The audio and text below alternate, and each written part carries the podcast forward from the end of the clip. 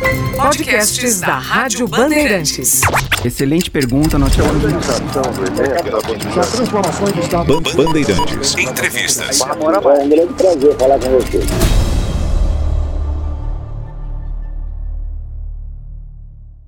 Nós vamos conversar com o professor titular de Finanças da Fundação Getúlio Vargas. Nós vamos conversar com o Rafael Schiuser. Tudo bem, professor? Como vai? Alô, professor Rafael. Não está nos ouvindo ainda? Vamos tentar. Eu escuto Agora sim, agora sim, agora sim. Tá- Ok. Tá, me ouvindo? Beleza, vamos nessa. É, professor, primeiro, boa tarde. Obrigado por estar conosco aqui na Rádio Bandeirantes. O governo eh, planeja, pelo menos é o que disse o líder do governo no Senado, Fernando Bezerra, eh, pretende votar aí sete marcos regulatórios eh, ainda neste ano. Primeiro, eh, do ponto de vista prático, eh, se isso é possível acontecer, mesmo que ache um grande esforço. E segundo, se tivesse que haver uma priorização, eh, por onde o senhor entende que deveria começar o esforço? Olha, eu acho que tem um pouco de otimismo de conseguir votar sete marcos regulatórios nesse ano. Né? É, talvez encaminhar a votação ou começar a, votar, ou começar a encaminhar o processo seja possível, mas é, votar sete, sete marcos acho que é praticamente impossível. né? É, eu acho que tem uma pauta bastante importante, não sei se é porque eu sou dessa área, mas que é a independência do Banco Central. Né? Esse, é uma, esse é um dos pontos muito importantes a serem votados eh, e o quanto antes melhor. né? Então eu colocaria essa como uma das principais prioridades aí. O senhor entende que o governo está maduro o suficiente para essa mudança e mais a sociedade como um todo ou a área que o senhor, que o senhor eh, transita está preparada exatamente para essa, para essa mudança? Esse é o momento?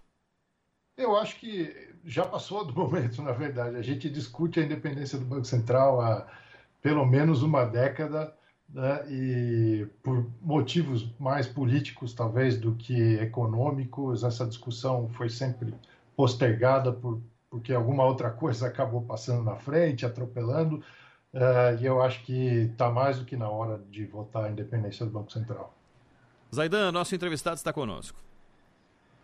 Professor, eh, ainda sobre o Banco Central, a independência do Banco Central, o que se imagina, claro, eh, não é como um ente ali que não deve satisfações a ninguém. né? Ele vai ter, claro, parâmetros legais, eh, prerrogativas estabelecidas, deveres, direitos, etc. Mas o quanto isso é importante, de fato, pode funcionar para que não haja a menor influência do executivo na decisão do Banco Central a respeito de política de juros. E mais, essa influência existe nas reuniões do Copom? Há alguma influência do poder político sobre as decisões do Copom ou elas são meramente técnicas? Olha, Zaidan, ótima pergunta. Eu acho que nas últimas gestões do Banco Central eh, não houve interferência política, em especial na definição de taxa de juros, né? Tem uma série de outras coisas que o Banco Central também faz. E eu acho que eh, faz muito tempo que não há uma interferência política clara no- nas decisões do Banco Central. né? Mas se isso tiver digamos assim, fortalecido pela lei, né, é óbvio que o diretor, os diretores e o presidente do Banco Central vão se sentir muito mais à vontade para tomar as decisões sem se preocuparem com o componente político. né? Ou seja, eles vão poder tomar as decisões principalmente de política monetária, ou seja, de baixar os juros ou de liberar mais dinheiro para a economia, ou segurar um pouco mais o crédito na economia via compulsórios e outros instrumentos, ah, sem ter que pensar se o governo está em ano de eleição e vai, aquilo vai desagradar o presidente ou não, vai desagradar algum membro do Congresso ou não. Então, acho que isso é, é bastante importante. E, e, de qualquer maneira, professor Rafael, eh, não pode haver coincidência de mandatos, né? ou seja, em tese, o mandato de um presidente com o Banco Central independente, ele terminaria, digamos, no meio de um mandato do presidente da República, é isso? Exatamente. E, e essa é, é o princípio de independência mais importante de qualquer agência reguladora, seja o Banco Central, Agência Nacional de Petróleo, etc. em que o presidente, obviamente, tem o poder de indicar a, o presidente, uh, no caso do Banco Central ou de qualquer agência reguladora, né? e, mas ele só pode destituí-lo uh, na metade do mandato, ou seja, ele vai ele não vai entrar e já designar um presidente de Banco Central. É isso que garante a independência do Banco Central, mas, obviamente, com todos os cuidados. Né? O Senado pode, tem que aprovar essa indicação. É, se acontecer qualquer coisa grave, o Senado também pode destituir o presidente do Banco Central e a diretoria e assim por diante. Né? Ah, com relação ao, ao, gás, o governo tem acenado aí para o Paulo Guedes, particularmente, para a sociedade, para o Congresso, que o resultado na, na mudança do marco seria o, o gás mais barato para a população e para a indústria, né? que também parte da indústria utiliza o gás como combustível. Uh, o, o, pelo que o senhor já, já, já ouviu e leu, é o caminho mais adequado para que a gente tenha o produto mais barato para o consumidor final? Eu acho que é um bom caminho. Uh, eu acho que a proposta do governo é boa. Eu só acho que a estimativa do ministro está um pouco exagerada. Ele chegou a falar em uma redução de 60%, 70% no preço do gás. É, eu acho que ele está muito otimista. Eu diria, a gente pode observar uma redução no preço do gás com a mudança do marco, é, mas é difícil dizer de quanto, mas eu diria muito dificilmente passaria de 20%, 30% a redução.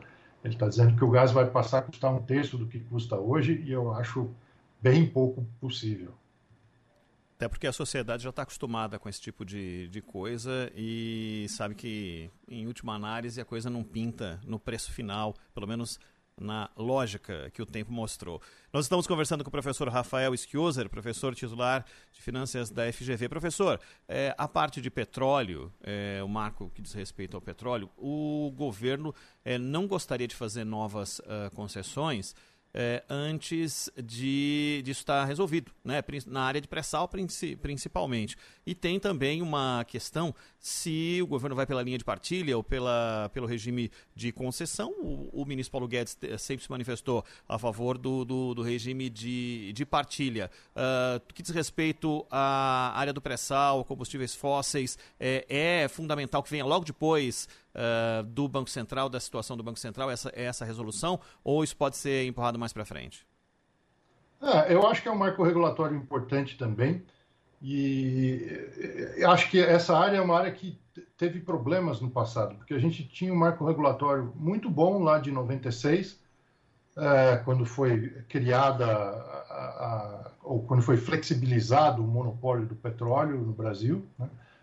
É, só que aí depois disso, quer dizer, toda a regulação obviamente pode ser aperfeiçoada, mas a gente passou por várias mudanças drásticas a gente saiu do regime de concessão, foi para o regime de partilha, aí voltou para um, uma regulação que tinha alguns campos sendo uh, licitados no regime de concessão, outros no regime de partilha, e ficou um marco regulatório muito confuso. Né?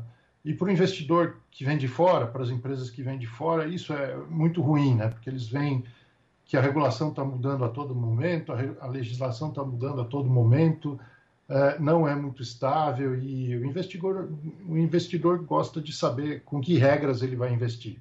Né? E mais do que talvez, é, digamos, aperfeiçoar esse marco regulatório do petróleo, talvez a gente tenha que dar uma sinalização muito forte de que olha, a regra que a gente votar agora vai ficar por um bom tempo, né? para a gente não sofrer esse problema de mudanças drásticas na, na regulação em um curto espaço de tempo. Agora, uh, professor, entrando mais aí na, na o, que, o que vocês chamam de macroeconomia, né? Uh, obviamente que há algumas diferenças aí na posição do Paulo Guedes em relação a políticas anteriores. Né? Não, é, não dá para dizer que é uma ruptura, mas há, digamos assim, propostas é, inclusive na área trabalhista, é, privatização, há uma discussão sobre os correios e tal, e a gente até receia que esse sinal de privatização é, seja um sinal também para que não haja investimento nos correios, que está precisando urgentemente de, de investimento. Mas em linhas gerais, o que o Paulo Guedes propõe para a política econômica ou para a economia política. É, é, o senhor acredita que também aí o caminho é o adequado ou não? É, eu sou bastante isento para falar sobre isso, então assim, eu acho que eu posso dizer que tem coisas que eu considero muito boas na política do Paulo Guedes. Eu acho que as, as privatizações em grandes, grandes linhas são uh, adequadas e necessárias. Uh, mas tem algumas coisas, por exemplo, na área, principalmente na área da reforma fiscal, em que eu acho que a equipe está metendo os pés pelas mãos, está né? Tá tentando, obviamente, desonerar a, a, a, folha salarial, o que é importante, mas na falta de algo melhor está querendo criar um novo imposto, uma CPMF um pouco disfarçada, ele não gosta desse nome, mas é, é muito parecido com uma CPMF, né? E eu acho que essa não é a melhor solução. Então, assim, eu acho que tem áreas em que o governo está andando muito bem, eu acho que a área de regulação financeira está andando bem, a área de privatizações está andando bem, e como uh, objetivo geral, a redução de gastos do governo pós-pandemia também, acho que é muito importante, uma reforma administrativa. Mas na área tributária, eu acho que o governo está, a equipe econômica está tá um pouco perdida. Assim, eu, eu diria que tem propostas bem melhores do que as do governo. Bom, agora, professor, é, a gente sabe que, até em razão da pandemia, né? o buraco fiscal vai ser gigantesco, muito maior, quase oito vezes maior ou sete vezes maior do que se imaginava em janeiro. Tem gente que fala em 850 bilhões de reais de rombo, né? Há saída para isso, para que o país, depois, mesmo com reforma previdenciária feita tal, que o país consiga algum equilíbrio fiscal? Eu acho que há, é, mas assim, a gente tem que ser realista, a gente vai demorar para recuperar isso que foi gasto com a pandemia. Né? A gente mais ou menos gastou com a pandemia um pouco mais do que a gente economizou com a reforma da Previdência. Né? E a reforma da Previdência, que era tão necessária, quer dizer, acabou se esvaindo aí, né? Todo, toda a economia da reforma da Previdência acabou se esvaindo aí com, com, com os gastos da pandemia. Né? Mas no momento não tinha outro jeito, né? Então acho que o governo tinha mesmo é que aumentar os gastos nesse momento, no mundo todo isso foi feito. Só que a gente estava numa situação muito ruim, né? Então eu acho que olhando para frente, não no curtíssimo prazo, nos próximos meses, mas especialmente a partir do ano que vem, o governo vai ter que fazer um esforço bastante grande de uh, redução de gastos. Né?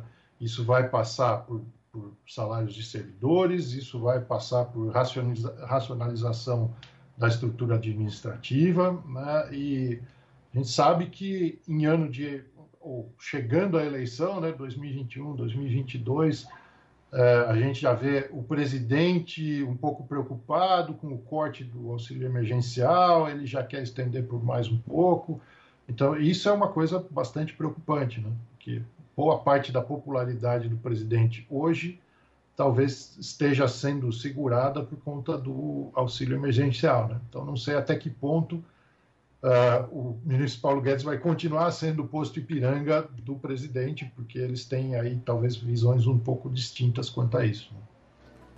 Rafael Schioser, professor titular de finanças da FGV, nós falamos, entre outros assuntos aqui, uh, dos possíveis sete marcos regulatórios que o governo quer votar com a participação do professor elucidado isso entre outros temas.